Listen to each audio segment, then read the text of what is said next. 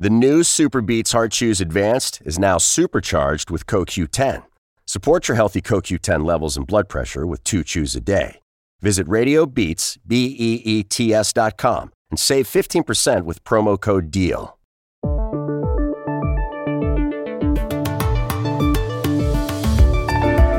En Venezuela, el líder opositor Enrique Capriles ha criticado duramente al también adversario de Nicolás Maduro y presidente interino Juan Guaidó mantener un gobierno por Internet, jugar a ser presidente por Internet.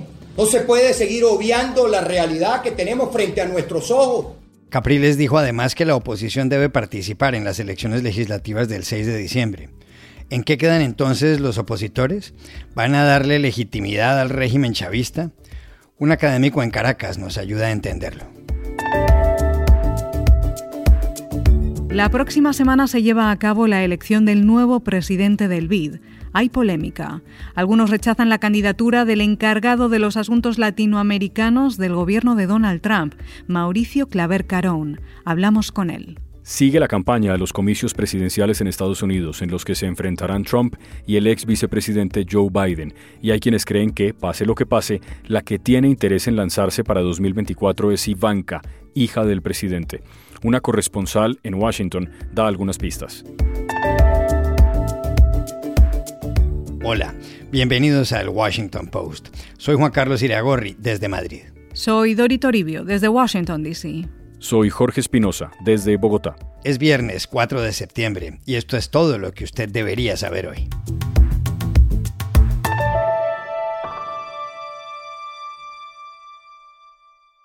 Enrique Capriles Radonsky, uno de los principales líderes de la oposición venezolana, ha desatado una tormenta política entre los adversarios de Nicolás Maduro. Por un lado, Capriles, de 48 años y que ha sido dos veces candidato presidencial, formuló críticas a su colega de la oposición y presidente interino de Venezuela, Juan Guaidó. Dori dijo Capriles, por ejemplo, que la estrategia de Guaidó se agotó, que no funcionó, que carece de un plan y que solo pretende mantener el status quo. Por otro lado, dijo que, contra la opinión de Guaidó, hay que participar en las elecciones parlamentarias del 6 de diciembre, entre otras cosas porque el gobierno ha invitado como observadoras a las Naciones Unidas y a la Unión Europea. Y señaló que si la única puerta que se les abre a los opositores es tomar parte en los comicios, debe aprovecharse. Para Capriles, esta es una opción realista. Así Nicolás Maduro sea un presidente ilegítimo.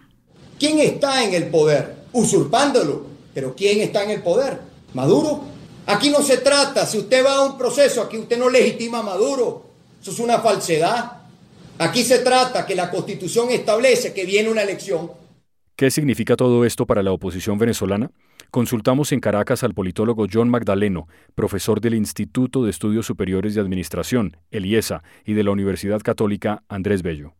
Bien, lo primero que comunican las declaraciones de Enrique Capriles es que eh, hay un creciente desacuerdo alrededor de la estrategia por intermedio de la cual se ha estado intentando en Venezuela promover una transición a la democracia por un lado y por otro lado un proceso de reactivación y recuperación económica eh, eh, e incluso de, reconstitución del tejido social. los consensos que originalmente generó Guaidó a partir de su nombramiento como presidente de la Asamblea Nacional francamente han venido deteriorándose al paso de los 18 eh, meses que ya han transcurrido. Así que la primera evidencia que pone de manifiesto la declaración de Capriles, de Capriles es, por un lado, que el desacuerdo es cada vez más hondo entre sectores de oposición. Coloquemos esto en contexto. Eh, eh, las declaraciones de Capriles están seguidas por las de la Iglesia, que originalmente formuló, la Iglesia Católica Venezolana, que originalmente formuló reparos y observaciones acerca de una propuesta original eh, eh, que había hecho Guaidó meses atrás. Luego siguieron las declaraciones de María Corina Machado, también comunicando su desacuerdo con la ruta estratégica que había sido comunicada públicamente por Guaidó y sus colaboradores, y ahora Capriles. Es decir, que en efecto hay un clima de creciente desacuerdo dentro del propio liderazgo opositor, y obviamente esto conduce a eh, el riesgo real de una creciente fragmentación, por lo menos en el corto plazo, en el seno de la oposición política. Y le preguntamos a John Magdaleno, que dicta igualmente clases en la Universidad Central de Venezuela y que dirige la consultora Politi, si al participar la oposición en las elecciones legislativas no está legitimando al régimen de Maduro. El debate sobre cómo promover la transición a la democracia en Venezuela es especialmente, especialmente complejo, entre otras cosas, porque hay que ponderar eh, cuáles son las opciones estratégicas factibles por intermedio de las cuales esto podría llegar a tener lugar. Eh, se sabe que en la literatura y en la experiencia comparada son varias las modalidades por las cuales se producen transiciones. Eh, por un lado, negociaciones con factores de poder de la coalición dominante del régimen no democrático de que se trate, sea autoritario, sultanístico, posttotalitario, eh, o bien por intermedio de elecciones que abren la compuerta de un proceso de distensión, reformas políticas y ulteriormente democratización, o el caso de intervenciones militares extranjeras, o como ocurrió en Argentina, un conflicto armado que precipitó una retirada acordada, por cierto, eh, de los militares y otros factores de poder de eh, los centros de toma de decisiones, eh, es decir, que ulteriormente condujo a la democratización. Y hay desde luego casos en los cuales levantamientos populares e insurrecciones han conducido a las transiciones. Así que la primera cosa que hay que plantearse en Venezuela es cuáles son las opciones factibles que quedan a la mano, porque muchas de estas ya han sido descartadas eh, a lo largo de años, no solo los últimos meses. Por tanto, la pregunta sería, ¿Acaso además de la elección quedan otras opciones estratégicas disponibles para intentar movilizar a la población de cara a la creación de un hito que precipite alguna crisis de legitimidad?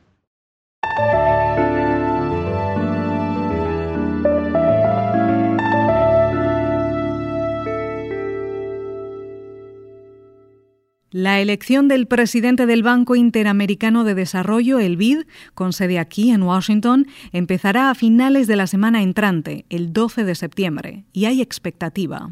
Dori, el asunto tiene que ver con que Estados Unidos, que con el 30% de las acciones es el mayor accionista de la entidad multilateral creada en 1959, ha presentado por primera vez un candidato. Los cuatro presidentes del banco han sido el chileno Felipe Herrera, el mexicano Antonio Ortiz Mena, el uruguayo Enrique Iglesias y el colombiano Luis Alberto Moreno. El candidato del presidente de Estados Unidos, Donald Trump, es quien le maneja en la Casa Blanca las cuestiones de América Latina, el cubano estadounidense Mauricio Claver Carón. Para ser elegido presidente del BID, se requiere que en la Asamblea estén representadas como mínimo el 75% de las acciones, que voten quienes representen más del 50% del total accionario y el respaldo de la mitad más uno de los 28 países de las Américas. Los mayores accionistas de la institución, detrás de Estados Unidos, son Brasil y Argentina, cada uno con el 11% y México con el 7%. En las últimas semanas, algunos gobiernos, varios expresidentes latinoamericanos y la Unión Europea, que están en desacuerdo con la actitud de Trump, han pedido que se aplace la elección. Les preocupa que Washington quiera echar por tierra la tradición de que el BIT esté presidido por un latinoamericano. Aquí en el Post llamamos a la Casa Blanca y hablamos con Mauricio Claver Carón. Le preguntamos por qué Donald Trump decidió presentarlo, sobre todo cuando a él, al presidente, no le atraen los organismos multilaterales. Esta fue la respuesta. Gracias, Juan Carlos.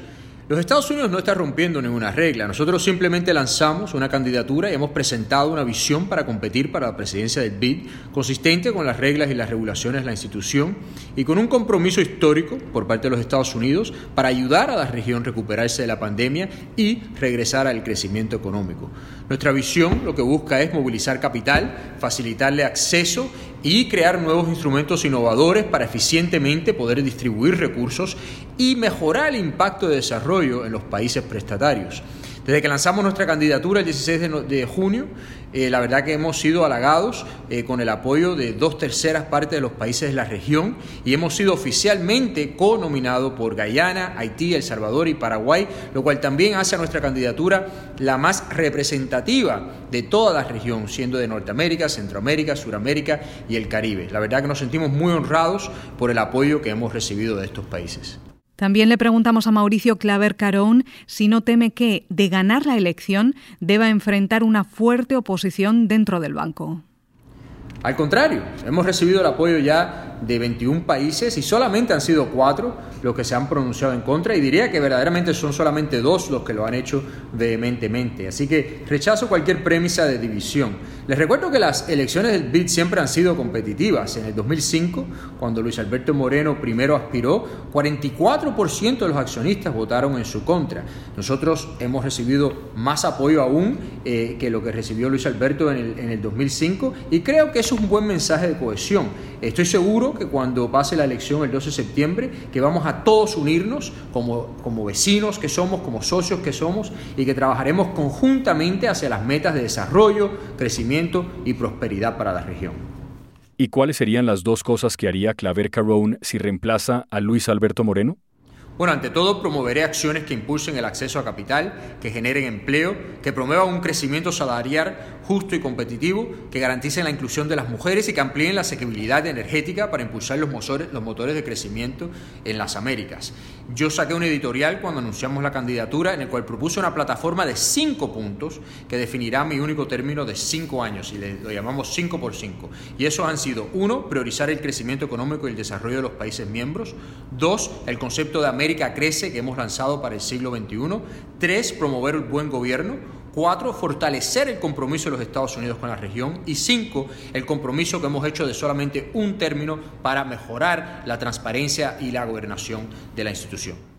Y si dentro de dos meses, en las elecciones en Estados Unidos, Joe Biden derrota a Trump y Mauricio Claver Carrón llega al BID, no quedaría el presidente del banco sin el respaldo de la Casa Blanca, lo cual podría perjudicar seriamente a América Latina y más en estos tiempos de pandemia? El BID ha recibido más atención en las últimas seis semanas que en los últimos 60 años. Y creo que eso es positivo. De pronto, republicanos y demócratas, ambos nunca hicieron nada para el BID, seamos honestos. Y ahora todos profesan ser los mejores abogados y amigos del BID. Yo diría que gane quien gane, vamos a crear las coaliciones bipartidistas necesarias para que el BID pueda ser efectivo en la recuperación de la región y para ayudarla a regresar a la vía del crecimiento económico. De eso me siento absolutamente confiado.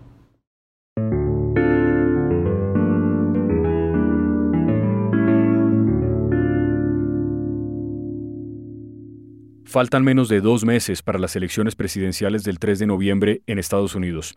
Ese martes, los votantes podrán escoger entre Donald Trump y Joe Biden. Y entre tantos artículos de prensa y programas de radio y televisión sobre el tema, llama la atención que unos cuantos se centran desde ya en quiénes competirán por la Casa Blanca dentro de cuatro años. Entre los nombres que figuran en ese ejercicio de futurología surge el de una persona que se destacó en el cierre de la convención republicana en la residencia presidencial la semana pasada, el de Ivanka Trump.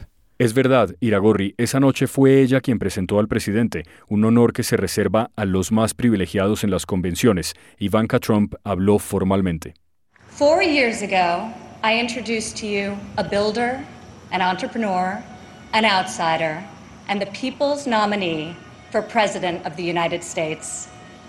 Tonight, I stand before you as the proud daughter of the People's President. Hace cuatro años les presenté en la convención a un constructor, a un empresario, a un outsider. Esta noche estoy aquí ante ustedes como la orgullosa hija del presidente del pueblo, dijo. Trump, que tiene a su hija como asesora en la Casa Blanca y que podría querer fundar una dinastía política como la de los Adams en los siglos XVIII y XIX, los Roosevelt y los Kennedy en el XX y los Bush más recientemente, la respaldó en público. Mientras criticaba a Biden, se refirió a la compañera de fórmula del ex vicepresidente demócrata Kamala Harris así. Quiero ver a la primera mujer presidenta, pero no por las razones de ella, no como ella, que es incompetente. You know, I want to see the first woman president also, but I don't want to see a woman president get into that position the way she do it, and she's not competent. She's not competent. Y fue en ese momento donde lanzó a su hija. Todos ellos dicen, exclamó Trump en alusión a los presentes, queremos a Ivanka. Y no los culpo. Saying, We want Ivanka.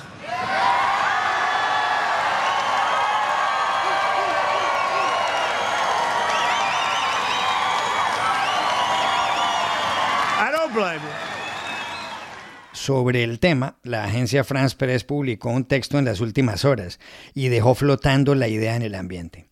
¿Veremos a Ivanka Trump en la Casa Blanca en 2024? Se lo preguntamos a la corresponsal en Washington de esa agencia, la periodista uruguaya Alina Dieste.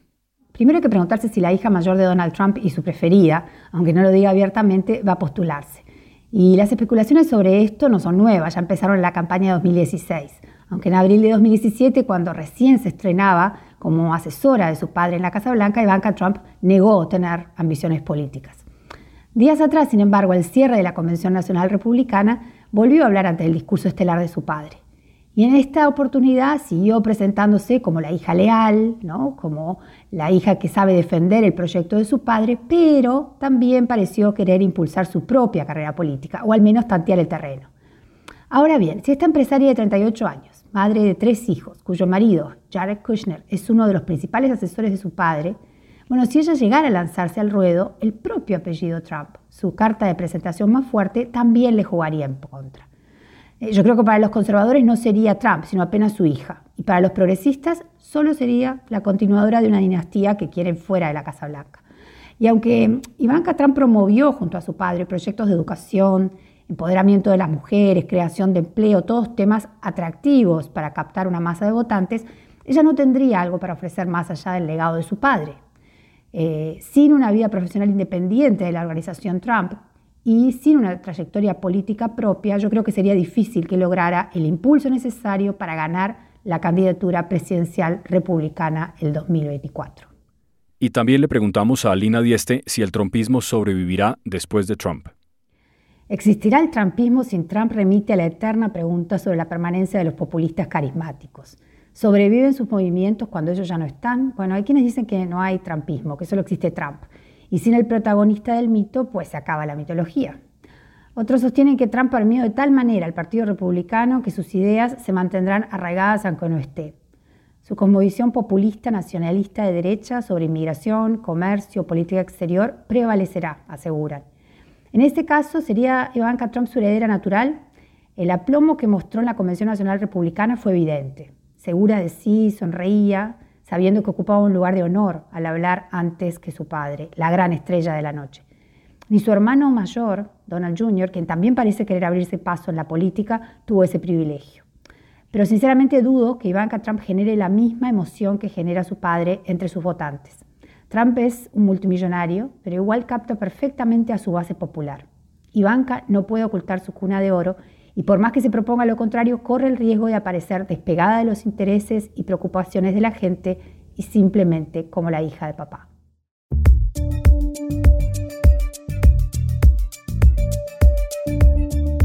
Y estas son otras cosas que usted también debería saber hoy. Bolivia acaba de batir el récord diario de fallecidos de coronavirus. Según el reporte oficial del 2 de septiembre, ese día hubo 102. El dato eleva, al momento de grabar este podcast, a 5.203 el número de muertos por la enfermedad. Los contagios confirmados superan los 117.000. Bolivia ha entrado este mes en una fase de posconfinamiento, con menos restricciones tras cinco meses de cuarentena.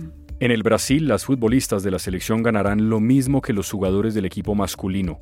Así lo ha anunciado la Confederación Brasileña de Fútbol. Hasta ahora las diferencias eran gigantescas. Por una jornada de entrenamiento en el exterior, a ellas les pagaban en reales 35 veces menos que a ellos, que recibían 1.600 dólares y en moneda estadounidense. Ahora el asunto huele a empate. Buen resultado. Y aquí termina el episodio de hoy de El Washington Post, El Guapo.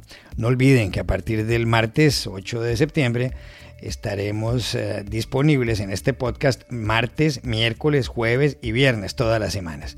Y por favor, cuídense mucho.